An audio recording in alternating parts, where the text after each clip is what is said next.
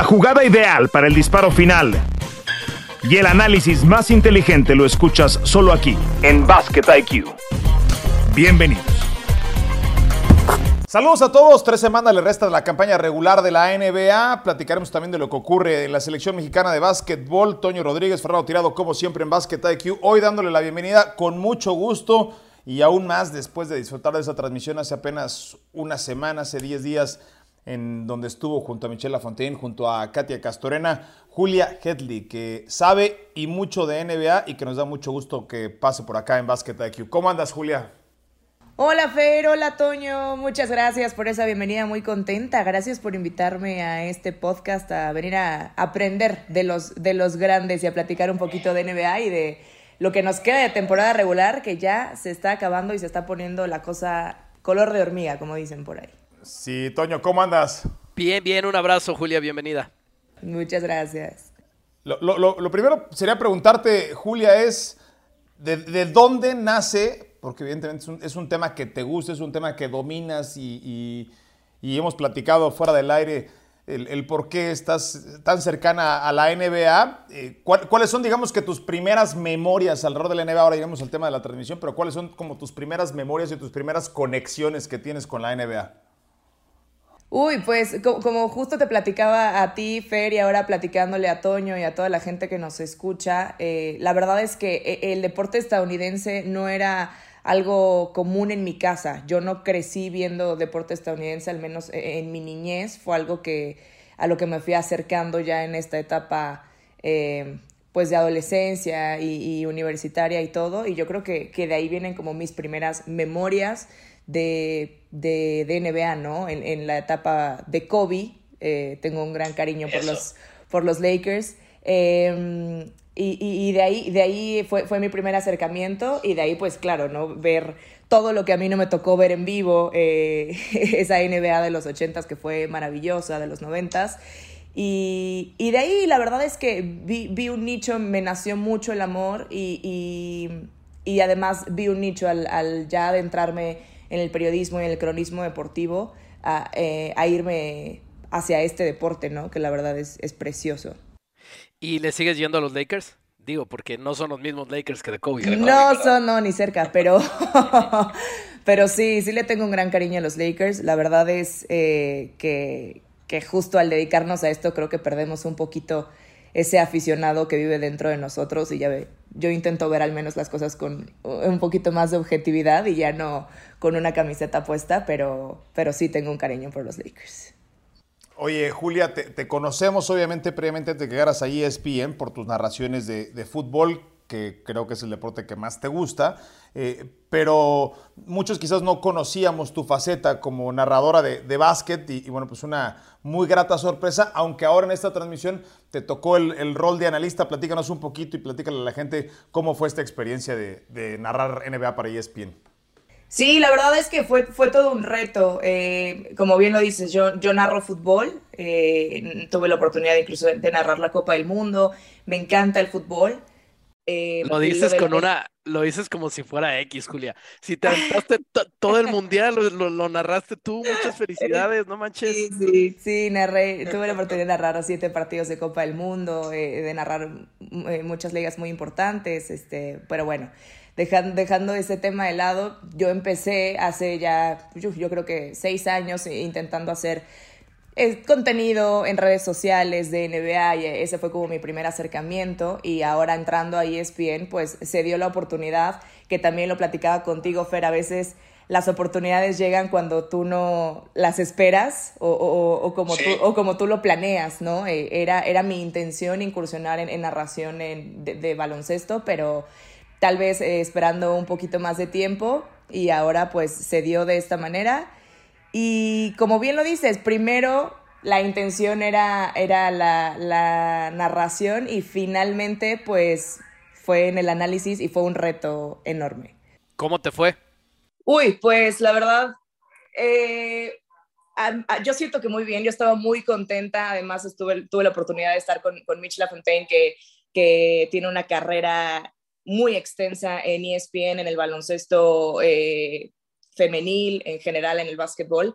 Y fue muy rápido, fue muy inesperado, pero esas oportunidades hay que tomarlas como vienen y además fue un reto porque fue una producción eh, de doméstico, entonces eh, indicaciones en inglés, eh, con la producción allá. Mitch, estaba. Y todas separadas. sí, Mitch LaFontaine estaba en, en Bristol, yo, yo en la Ciudad de México, Katia Castorena en la cancha. Entonces, esa comunicación fue un reto. Mi primera transmisión de NBA y salirme un poquito de esa zona de confort, que es lo que platicábamos, ¿no? Que es la narración. Finalmente, yo narraba fútbol, pero bueno es esa zona de confort de, de, la narración, aunque sea de otro deporte, de ritmo y cuando, cuando me dijeron que iba como comentarista, como analista, pues fue un, un reto incluso más grande que, que, que, lo tomé, que me preparé muchísimo y como siempre, cosas que aprender, cosas que mejorar, siempre va a haber, pero pues dispuesta hacerlo, ¿no? Y, a empezar este camino que, que, espero se sigan dando las oportunidades en, en el baloncesto.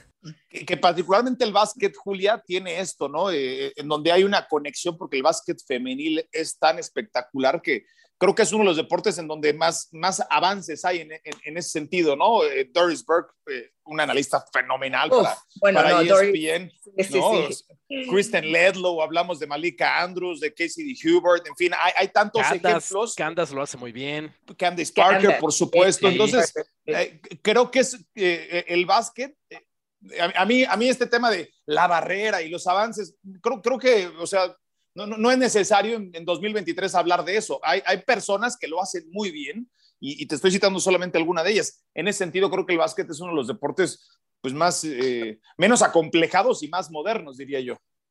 Sí, la verdad es que al menos en Estados Unidos han avanzado mucho en eso. Cada vez eh, son más reporteras de cancha, más analistas. Eh, creo que, que, no existe tanto esa división, como bien lo dices, o sí, esa, esa división entre, entre, hombres y mujeres en el medio del básquetbol. Doris, que, que la mencionaste, para mí es, eh, uff, ídola, ¿no? Eh, para claro. mí es, para, para, yo, para, nosotros también, Julián. Oye, pues en la mesa más importante de básquet en Estados Unidos que tenemos que decir es la de TNT, pues siempre hay una mujer.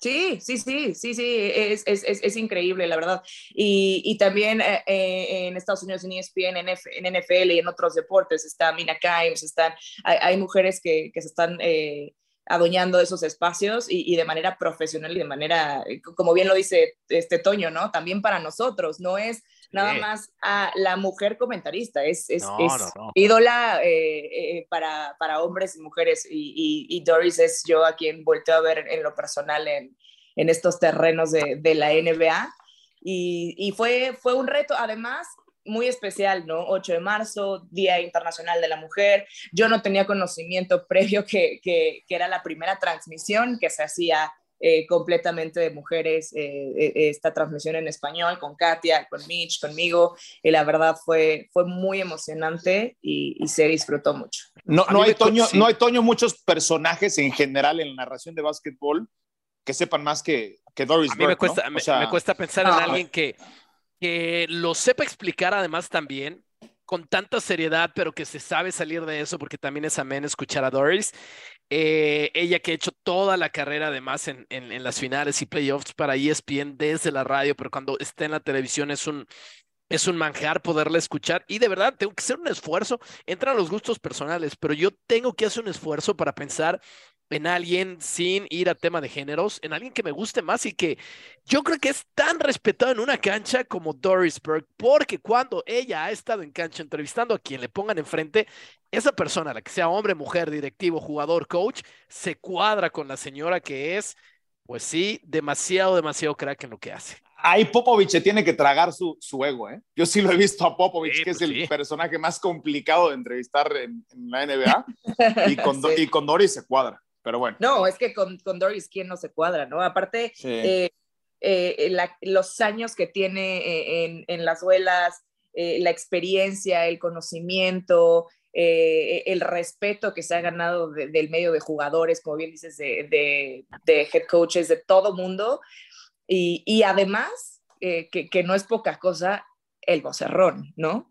Claro. Tú escuchas a Doris Burke y es reconocible, o sea, en ese momento sabes que es Doris la que te está hablando. Sí, así como reconoces a Mike Breen, a, a Kevin Harlan, en, en fin, lo, lo, de Doris es un, trabajo de, primera categoría. Oye, bueno, platiquemos un poquito de la actualidad de la NBA, eh, Julia, y lo último que hay en, estas 24 horas es lo que ha pasado con Paul George, esta lesión contra Oklahoma City, y me hace recordar de inmediato aquella lesión que sufrió con el equipo de los Estados Unidos, no siendo tan aparatosa como aquella, en donde lo deja fuera de, de unos Juegos Olímpicos, y evidentemente un proceso de recuperación muy largo para Paul George, pero se lesiona aterrizando después de ganar un rebote, hay una hiperextensión de la pierna derecha, tiene que ser eh, sacado de la cancha en muletas y todavía no tenemos eh, información al 100% definitiva de qué es lo que ocurre con Paul George. Lo único que yo creo, Julia, y quiero escuchar tu opinión, es que si los Clippers, que estaban construyendo un momentum bien importante y se convertían en una seria amenaza para los pesos pesados del oeste, para los Grizzlies, para los Nuggets,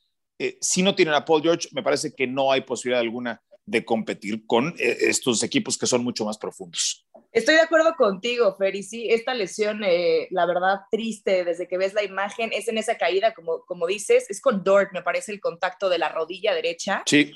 Y lo preocupante es que salen muletas y sale en un carrito, ¿no? Hoy, eh, el día de hoy le harán más estudios para, para ver el alcance de la lesión, pero yo no creo, al menos de vista y al menos lo que nos dice que haya salido en muletas, que esté para este final de temporada regular, que se, termina ya este 9 de abril. Y para mí, adiós Clippers, ¿eh? Porque la, temporada que estaba teniendo Paul George era maravillosa, era lo que estaba sosteniendo en gran parte a este equipo. Y es una locura el oeste. Y con los partidos que vienen, ahí están los Warriors, ahí está OKC, precisamente que termina ganando este partido eh, eh, en la lesión de ayer de Paul George la verdad, yo creo que, aquí se acabó, se acabó el sueño porque la diferencia con los equipos que están peleando en ese play-in y por un boleto directo a los playoffs es mínima. Y aquí se te, puede, terminar la temporada. Tienes que jugar 40 minutos a, Russell Westbrook, Toño. Tienes que ir por Terrence Mann ya como un plan A y no como un plan B, ¿no? Entonces, las, opciones, las opciones B no, no resultan muy atractivas para, para Tai Lu. Y la mayor bronca es en el costado defensivo. Para un equipo que se necesita comprometer más en, en esa zona del juego, Paul George era pues, el líder, incluso con, por constancia, el líder por encima de Kawhi en ese, en ese costado y no va a ser en ningún lado en los playoffs si no es jugando defensa. Además, imagínense, el cruce hoy es con Phoenix, el 4 contra el 5. La ventaja de la localidad es para Phoenix. Además, no vas a necesitar jugar defensa contra Devin Booker y contra Kevin Durant. Es lo que más necesitas en esa posición de aleros y en esas posiciones en el perímetro, poder defender a esos monstruos que tiene Phoenix. Y para mí ese es el principal problema que va a enfrentar el equipo de el equipo de los Clippers si no está al 100, si no está al inicio de esa serie, se pierde los primeros, qué sé yo, uno o dos juegos, entra el tercero sin ritmo, si no es que está fuera de, meses. Creo que va a ser muy difícil. Vamos a ver cómo van los emparejamientos, pero está dejando 24 puntos, 6 rebotes, 5 asistencias, All-Star esta temporada. La cosa se ve bien complicada, solamente le quedan además nueve partidos a los Clippers en la temporada regular. Nueve partidos, Fer, y aparte lo que, lo que decía Toño, ¿no? Hay que, hay que volver a ver porque son rivales directos. Eh, van contra Pelicans, que también está peleando por ese sitio, Chicago, dos partidos contra Grizzlies que ya recuperan a Morant ante los Lakers también el 5 de abril, que también es, es, es, rival directo realmente, porque los Lakers también están peleando de nuevo contra Pelicans, ojito también con Trade Blazers, que, que, que, tampoco es mucho la diferencia y pueden dar la sorpresa y meterse en estas últimas semanas, es que el oeste es el Wild Wild West, es una locura realmente lo que está pasando. Y para mí sí, sí, sí pierden muchísimo los Clippers con la baja de Paul. Y, y, no solamente por caer en el en eslogan, ¿no? Del viejo este, del loco este, sino por lo que está pasando en las últimas dos semanas. Es, es, es una eh, narrativa de una serie de Netflix lo que está pasando. O sea, yo si fuera hoy el coach Malón, sentaba todos mis titulares porque no sé qué es lo que puede pasar. A ver, Memphis con el tema de Jamorant, eh, Phoenix con lo que pasó con Kevin Durant que se lesiona en un calentamiento, lo que le está pasando a los Clippers con Paul George. ¿Alguien sabe qué le está pasando a Andrew Wiggins con el equipo de Golden State? Nadie, una situación personal. En fin, Dallas con, con Kyrie Irving y con Luka Doncic que han podido jugar muy poco juntos. ¿Regresará LeBron? En fin, oye, el oeste parece no estar para nadie. O sea, no, no hay, no hay nada claro candidato, ¿no? ¿Saben qué es lo más raro de todo esto? Y los Nuggets que tuvieron una pésima mala semana, la semana pasada les fue muy mal ese equipo, fueron que cuatro derrotas consecutivas, su máximo de la temporada, Y lo más raro de todo esto es que hay una sola constante en el oeste y son los Kings de Sacramento. Eso hace todavía todo más raro. Que el único equipo realmente constante, el único equipo que está bien, que está sólido, pum, pum, pum, es Sacramento. Eso sí nadie lo vio venir. Y el que lo diga es un mentiroso. Ah, siempre, yo, siempre confié en los Kings de toda la vida. Yo siempre confié en Domantas Sabor. Exacto, No, bueno, en Domantas sí, pero que el equipo estuviera ahí tercero, o sea, y que realmente puede terminar tercero en la conferencia. No, no, es, es, una locura. Al momento que estamos grabando esto, entre las 38 victorias del número 4, que es Phoenix, y la posición número 12, que es New Orleans, con 35, todos se pueden meter a la postemporada. Bueno, hemos hablado suficiente de la conferencia del oeste, vamos a tomar un respiro y regresamos para platicar por la carrera rumbo al MVP, porque apenas en la última semana Joel Embiid, al menos en los momios, ya le dio la vuelta y es el favorito para ser el jugador más valioso de la liga. Descargue Basket IQ con una nueva entrega disponible cada miércoles en la plataforma en la que suele consumir sus podcasts. Esto es Basket IQ. Regresamos. La carrera por el MVP ha sido parejera desde la temporada pasada. Eh, la temporada pasada así cerró con Joel Embiid y con Nikola Jokic. Creo que Embiid no logró construir los suficientes argumentos que sí está construyendo en este momento eh, Julia Toño. Pero yo, lo, yo veo dos puntos principales del por qué sí Joel Embiid puede robarle el, el tripit a Nikola Jokic para ser el jugador más valioso de la liga. Uno de ellos es el récord ya no tiene muchas más victorias. Es decir, al momento que estamos grabando este podcast, los dos están con el mismo número de victorias en cada una de sus conferencias. A Filadelfia alcanza para ser tercero en el este y para el equipo de los Nuggets para ser primero en la conferencia del oeste. Y la otra es, yo empiezo a detectar las tendencias de los votantes. Recuerde que son 100 periodistas en México, en Estados Unidos y en Canadá los que votan por el premio del jugador más valioso y, y hay una clara agenda porque además creo que incomoda que Jokic gane el premio por tercera ocasión consecutiva y están orientadas las opiniones y están tratando de seducir al resto de los votantes a que se vayan por Joel Embiid. No que no tenga los números suficientes, sino me parece que eh, en, esta, eh, en esta narrativa y en este afán de la NBA, Julia, de buscar historias, juguetes nuevos, creo que lo de Nikola Jokic en esta ocasión no va a alcanzar. ¿eh? Sí, pienso lo mismo, Fer. Muchas veces es, cosa política estas decisiones, como bien lo dices. Y aquí un término que también hemos usado tú y yo recientemente, las trampas cognitivas. ¿no? Eh, ¿Qué? eso, espérate, eso me lo tienen que explicar. No sé, qué, no sé qué broma, qué broma interna se traen, pero eso la tienen que explicar. Por favor. Ahorita. No, no por mí, por la gente. ¿Qué? ¿Qué? Fer, Fer lo podrá explicar mucho más que yo, pero para hacerlo muy simple, es es una cuestión también de gustos. Si tú observas las estadísticas de ambos, realmente son detalles mínimos, porque te vas a, promedio de, puntos eh, en la temporada. Joel Embiid tiene más claramente, es el máximo anotador hasta el momento en la NBA, pero ahí entran las asistencias de Jokic. Son eh, realmente detalles mínimos. Si nos vamos del All-Star Break para acá, eh, defensivamente, si a uno ha quedado de ver un poquito más que el otro pero creo que si está reñida la conferencia oeste, también esta lucha por el MVP está reñida y se puede definir ni siquiera ahorita, en las próximas semanas, ¿no? En este final de temporada regular que también va a ser una locura verdaderamente.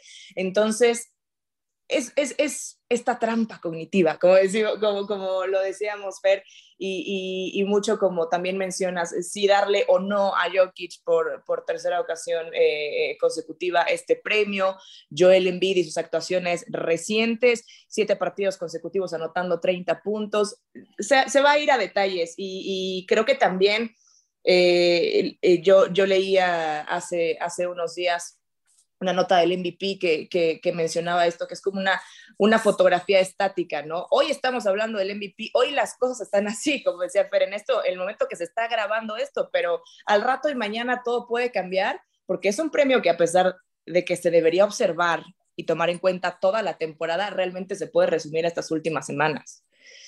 Para mí por eso se lo van a dar en vid.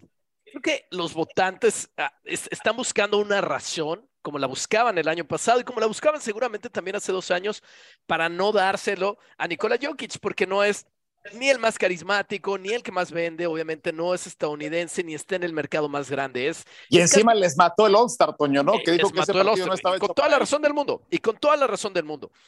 han buscado una razón para no dársela. Lo que pasa es que el tipo es tan bueno que les ha dado mil razones para así dárselo. Y por eso se lo dieron hace dos años y por eso se lo dio en un año. Pero creo que ahora se lo van a dar en bid por la razón que sí les están dando los Nuggets para no dárselo a Nikola Jokic. Y es que el equipo está eh, con, una, con una tasa de victoria apenas arriba de 500 desde el juego de estrellas para acá. Están 7-6, eso es para 538, mientras Filadelfia está en una de 714. Y creo yo que por esa tendencia los votantes van a decir, bueno, esto no es solo de la temporada, es como cierras, como estás jugando en el clutch, cómo estás yendo hacia lo mejor. Y si el otro tipo, el otro tipo, como bien dice Julia, también está poniendo todos los detalles, creo que la razón por la cual se van a agarrar para no votar por Nikola Jokic es lo que está ganando o dejando de ganar su equipo después de la pausa del juego de estrellas. Eso no quiere decir, sin embargo, que Joel Embiid sea un mejor jugador que Nikola Jokic. Yo estoy convencido que Jokic es también esta temporada el jugador más determinante en todos los equipos que hay. Yo, yo, yo también estoy contigo, Toño, y, y, además el que hace mejor a sus compañeros, ¿no? O sea, es, es, es un tipo que... Es eso. Sí. Que, que, que, impacta no solamente en lo individual, sino en lo colectivo. Eh, Julia, que está a una décima de convertir una temporada de promedio de triple doble jugando la posición de poste, de centro. Algo que me parece ya tampoco termina de sorprender a los votantes, porque recordemos que después de que Russell Westbrook se convierte en el MVP promediando triple doble la temporada que sigue, ni siquiera lo convierte a uno de los candidatos dentro de la terna a MVP. Eh, hablábamos de, las trampas cognitivas. Bueno, tenemos esta información preconcebida y aquí lo quiero explicar brevemente porque es, es un te, tema un poquito más profundo. En el libro Thinking Basketball de Ben Taylor lo explica muy bien y le agradezco de nueva cuenta a Julia, lo publicaba en redes sociales que me hizo llegar este libro. Eh, tenemos esta información preconcebida, por ejemplo, la, la, noción de que Kobe Bryant era un finalizador, pero cuando uno se mete a ver las estadísticas eh, a detalle, te das cuenta de que nos dejamos guiar subconscientemente y dejamos de ver eh, piezas de información negativa y es difícil cambiar estos conceptos, ¿no? Eso es a lo que este autor refiere como trampas cognitivas, en donde tendemos a glorificar ciertos momentos y terminan pesando mucho más en una opinión eh, bien detallada y bien argumentada. Pero bueno, eh, lo, lo, de Jokic, creo que a mí me parece que esa declaración del All-Star le va a terminar jugando en contra. El estar en un mercado más pequeño como Denver también, por supuesto, atenta contra eso. Y la otra es, pues empataría la Bird y yo no creo que muchos votantes de la vieja guardia... Eh, Julia, les gustaría poner en el, mismo, en el mismo renglón a Larry Bird y a Nikola Jokic. ¿eh? Y fíjate que precisamente para intentar no caer en esta trampa cognitiva, cuando revisas los números de, de Jokic, al menos defensivamente podría quedarte a deber bastante, pero entonces es un jugador que, como bien lo dices, es diferencial en su equipo. Entonces, a mí, a ver, a mí también si me preguntas, yo me voy con Nikola Jokic 100%, ¿por qué? Porque marca esa diferencia, porque hace mejor a sus compañeros y porque los Nuggets sin él no estarían donde están, ¿no? Eh, a mí me encanta esta estadística, Fer, Toño, el, el plus minus, el, el claro. más menos, que, que, si vemos el de Embiid es de 6.6, que son estos puntos que anota el equipo o que deja de anotar cuando este jugador está o no en la duela, ¿no? Con, con Joel Embiid son 6.6 y con Jokic son 9.5. Además, son menos los puntos, pero si vemos, eh, son casi 10 asistencias lo que viene promediando Jokic en, la temporada. Entonces es realmente quién hace mejor a su equipo. Para mí, sin duda, el serbio, pero como bien lo dices, esta, esta votación y, la decisión puede ya dejarse llevar por cosas que, que, que no sean eh, tanto parte del juego. Sí, es una locura, es una locura y lo que, lo que parece un hecho es que va a ser otro año con un MVP no estadounidense, y entonces esa, esa racha viene desde Giannis, va a pasar por Jokic, muy probablemente va a pasar por Embiid.